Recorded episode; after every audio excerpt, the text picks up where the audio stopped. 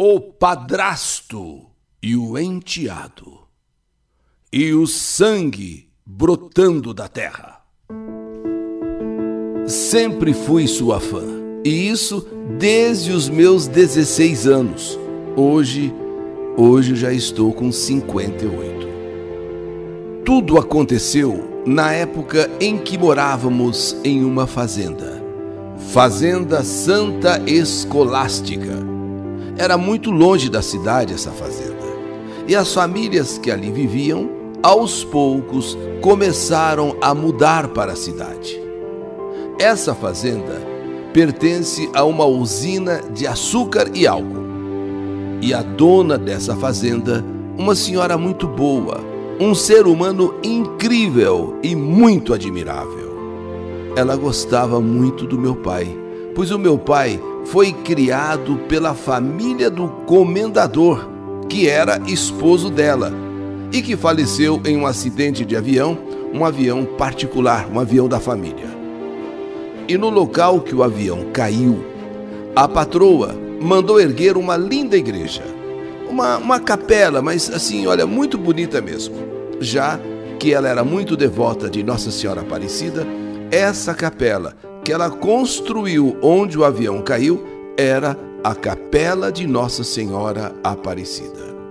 Então ela chamou meu pai e fez uma proposta a ele: Seu Benedito, o senhor não quer vir morar mais perto aqui da casa sede, mais perto aqui da usina? Meu pai, na hora, ele aceitou, porque nós morávamos na fazenda porém num lugar mais distante. E ela propunha, depois da morte do comendador, da morte do esposo, que papai viesse mais perto dela, mais perto da casa sede. E ali não havia muitas casas, eram só cinco casas. E em uma dessas casas morava o seu João Malaquias, com sua esposa, Dona Carlota, e seus três enteados. Benedito, um dos enteados, era carinhosamente chamado de Ditinho. Não confundir com seu dito, o, o meu pai, e o Ditinho, filho de Dona Carlota. Então Ditinho, um rapaz bonito, que tinha olhos verdes, cabelos pretos, a pele bem clarinha, eu achava Ditinho tão lindo, tão lindo que eu pensava comigo. Ah, quando eu crescer, eu vou namorar com ele. Eu vou namorar o Ditinho. E também tinha os seus irmãos, Milton e Rosinha. Em casa eram meus irmãos que estavam solteiros, José, Benedito, Ailton, Maria Aparecida. E eu com cinco anos. E os dois mais novos, com três e com quatro anos. Tudo aconteceu em uma tarde, por volta de umas 18 horas. Meu irmão José está se arrumando para ir à festa da Santa Cruz. E meu irmão Benedito estava na casa do senhor João Malaquias, pois ele estava de namorico com a Rosinha. Nisso que o meu irmão José está se arrumando, ele escutou tiros. Pá, pá, pá, pá, pá. Olha, foram vários tiros. Ele pula da janela do quarto, subiu em um barranco que dava vista assim para uns 70 metros e alcançava ali do barranco ele conseguia enxergar a casa do seu João Malaquias. Meu pai, que também ouviu os tiros, ele nem abriu a porteira de arame farpado ele pulou por cima do arame farpado e foi correndo ver o que estava acontecendo. E nessas alturas, meu irmão José também já tinha corrido em disparada ali pelo barranco e já havia chegado na casa do seu João Malaquias. O que aconteceu por lá? O que aconteceu? Foi que Dona Carlota, esposa do seu João Malaquias, queria porque queria ir na festa da Santa Cruz. Mas o seu João Malaquias foi firme, categórico: você não vai. E se teimar, eu te mato. Assim, desse jeito. Precisava chegar a esse extremo? Mas sabe, pessoas mais antigas, a mulher queria porque queria ir lá na festa, na festa da Santa Cruz, porém ele teimoso, sabe, quase que um ditador, falou: Você não vai, e se teimar, eu te mato. Ela iria com os filhos, mas o seu João não queria, sob hipótese alguma, deixar ela ir. Mas Dona Carlota insistiu. Dona Carlota se posicionou e o seu João Malaquias foi para cima dela. Então Ditinho, filho da Dona Carlota, enteado do seu João, gritou com o padrasto: Em minha mãe, o senhor não bate. Na minha mãe, o senhor não bate, porque o, o seu João partiu para cima da dona Carlota, que insistia em ir para a festa da Santa Cruz. E ele partiu para cima para bater. Ditinho então disse, gritou: Na minha mãe, o senhor não bate. E o seu João respondeu: Eu bato na sua mãe e bato em você. Aliás, eu primeiro bato em você e depois eu bato na sua mãe. E realmente seu João partiu para cima do Ditinho e com um enorme facão de cortar cana que mais parecia uma navalha de tão afiado. Ditinho, então, que nessas alturas já estava armado com um revólver, começou a correr. E nessa, seu João correndo atrás dele, e nesse pega não pega, pega não pega, Titinho, que não aguentava mais correr, começou então a atirar em direção ao seu João. Seu João, que mesmo atingido com aqueles tiros nas pernas e braços, não parava de correr atrás de Didinho. Até que a última bala acertou em cheio o coração do seu João, que caiu morto. Foram esses os tiros ouvidos por José, meu irmão. Foram esses os tiros ouvidos pelo meu pai, que ambos saíram correndo, né, para ver o que estava acontecendo. Dona Carlota, diante daquela cena, com o seu marido, o seu esposo, o seu companheiro, João, caído ali morto, colocou as mãos na cabeça e cravando as unhas na cabeça, começou a gritar: Meu filho, por que você fez isso? Meu filho, por que você fez isso? Ai meu Deus, por que, que você fez isso? Agora você vai pra cadeia, você não vai sair mais da cadeia, oh meu filho, por que, que você foi fazer isso? E Ditinho, vendo o desespero da mãe, a mãe com as mãos na cabeça, cravando as unhas assim, sabe? E ela gritando: Por que, que você fez isso? Por que, que você fez isso? Agora você vai pra cadeia, agora você vai morrer na prisão, meu Deus, por que, que você fez isso? Mãe, mãe, Ditinho, agora diante daquela situação, disse: Mãe, eu vou pra casa da minha irmã, tá? Eu vou pra casa da minha irmã. A irmã de Ditinho também filha de Dona Carlota, morava no Meia Lua. Meia Lua era onde tinha uma colônia de casas que também pertence à usina, chamado Meia Lua. É um distrito ali, um bairro ali, Meia Lua. E lá Ditinho pensava em se esconder, porque diante daquela cena em que ele foi né, um dos autores, porque o outro autor foi o seu próprio João que partiu para bater em cima dele com uma faca. E ele correndo e armado que estava, começou a dar tiro e acabou matando. Então, diante dessa situação, ele falou para a mãe: Eu vou lá para casa da minha irmã, eu vou me esconder lá na casa da minha irmã. E saiu correndo. Só que correu alguns metros de onde o padrasto estava caído morto. Portanto, a uma certa distância já, ele parou. Ele parou, ele olhou para trás, viu a mãe desesperada, o padrasto morto, já chegando todo, todo o pessoal da fazenda ali.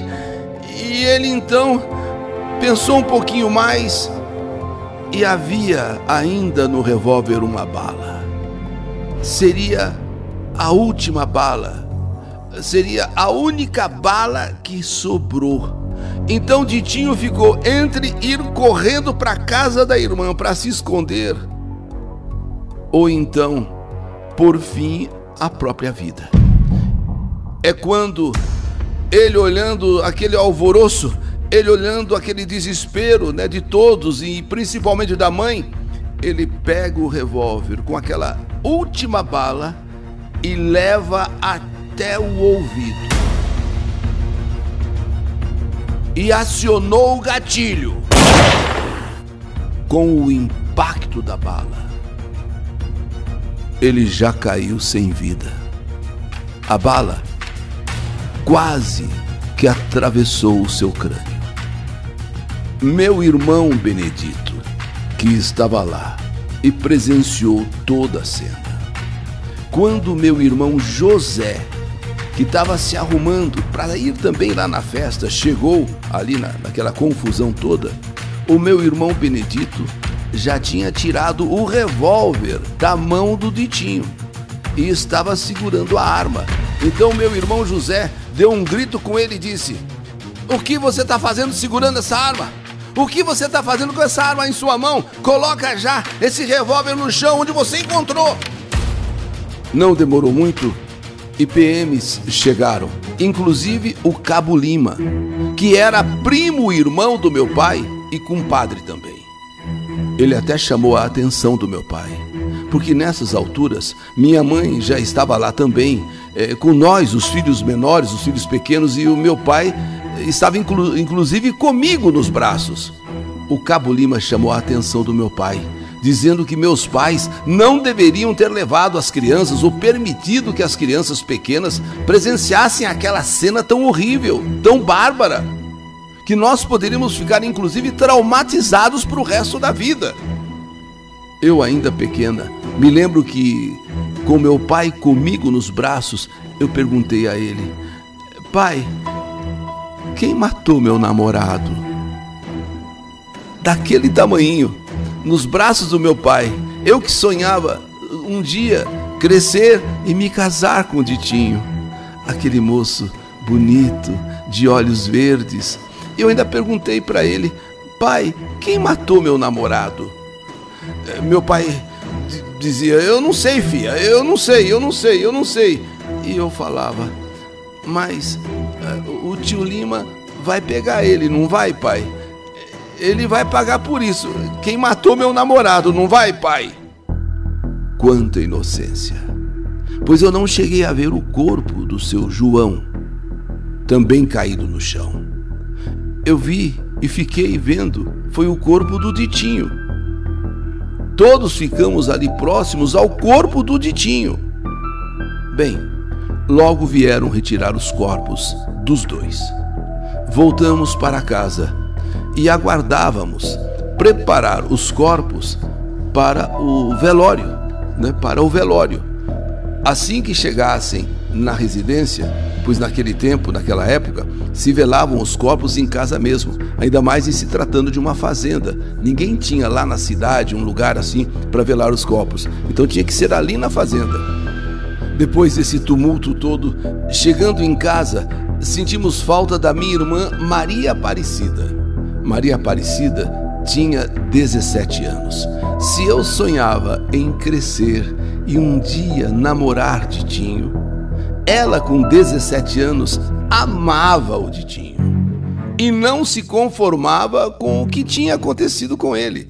Eu era inocente, eu era uma menina ainda crescendo que sonhava com o Ditinho, porém ela, com 17 anos, era apaixonada por Ditinho.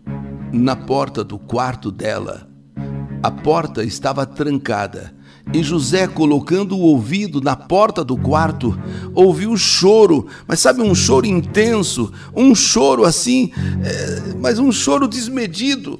José então enfiou os pés na porta e viu que a minha irmã, naquele momento em que ele arrebentou a porta, estava com uma pequena faca que o pessoal chamou de peixeira. Estava com uma peixeira tentando enfiar aquela peixeira nela, tentando enfiar exatamente aqui no lado esquerdo, no coração. Ela tentava se matar. Quase que outra tragédia acontecia naquele mesmo dia, se não fosse o meu irmão José, que arrebentou a porta e a desarmou. Por fim, fomos àquele triste velório. E os corpos foram então velados e depois conduzidos para o cemitério da cidade, onde foram sepultados. Não cabia de gente naquele lugar. pessoas que vieram de longe para o velório e para o sepultamento.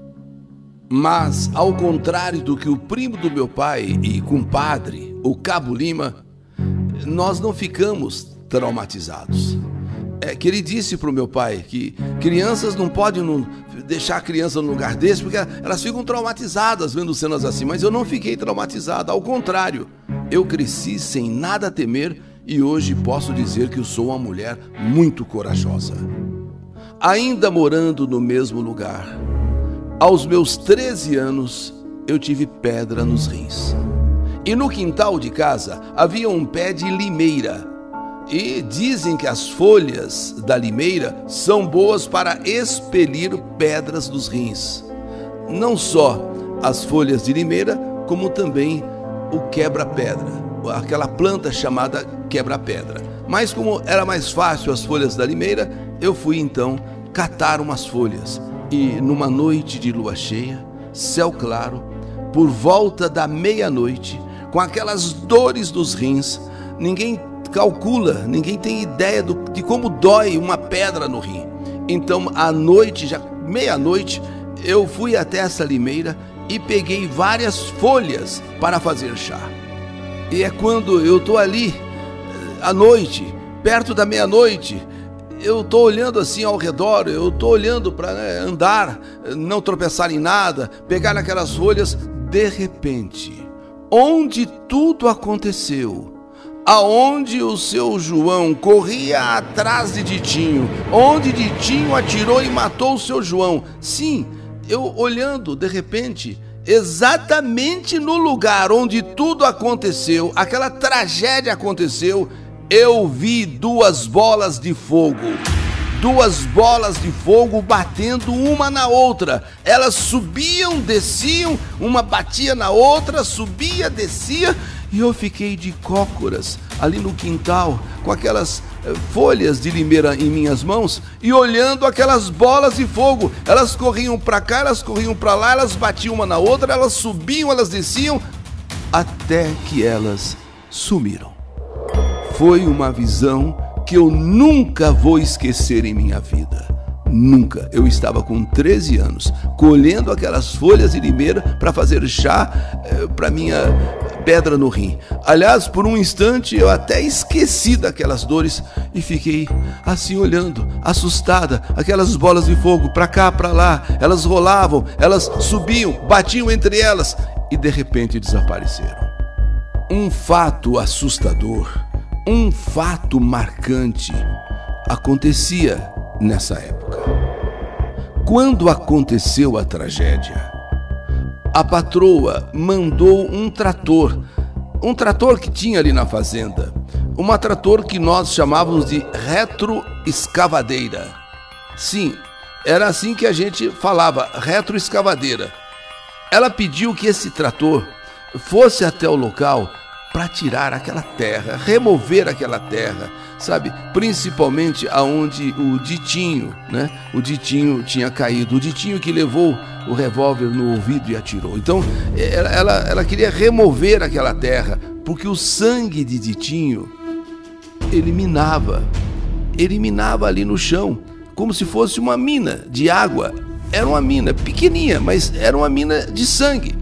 E um detalhe chamou a atenção: quanto mais aquela retroescavadeira tirava a terra daquele lugar, mais o sangue fresco brotava. Foi muito tempo escavando aquela terra e o sangue de Titinho brotando do chão. Todas as tardes, meu irmão Ailton me levava para ver o sangue de Ditinho minando ali na terra, brotando daquele chão. Depois de muitas rezas, e depois que a mãe dele, Dona Carlota, mudou de lá, o sangue nunca mais brotou, nunca mais saiu, nunca mais apareceu. Secou. Essa história é verídica. Tenho os meus irmãos, o José e o Ailton, que estão vivos e podem confirmar. Meu nome é Lourdes e eu sou aqui de Itapira. E quero dizer nesta carta, abrir o meu coração, não só pelo fato marcante, mas por um amor de criança, de menina, que eu sempre senti por Ditinho. Embora a minha irmã mais velha fosse apaixonada por ele, mas eu também, ainda menina, sonhava em crescer e um dia me casar com Ditinho. Mas não foi possível.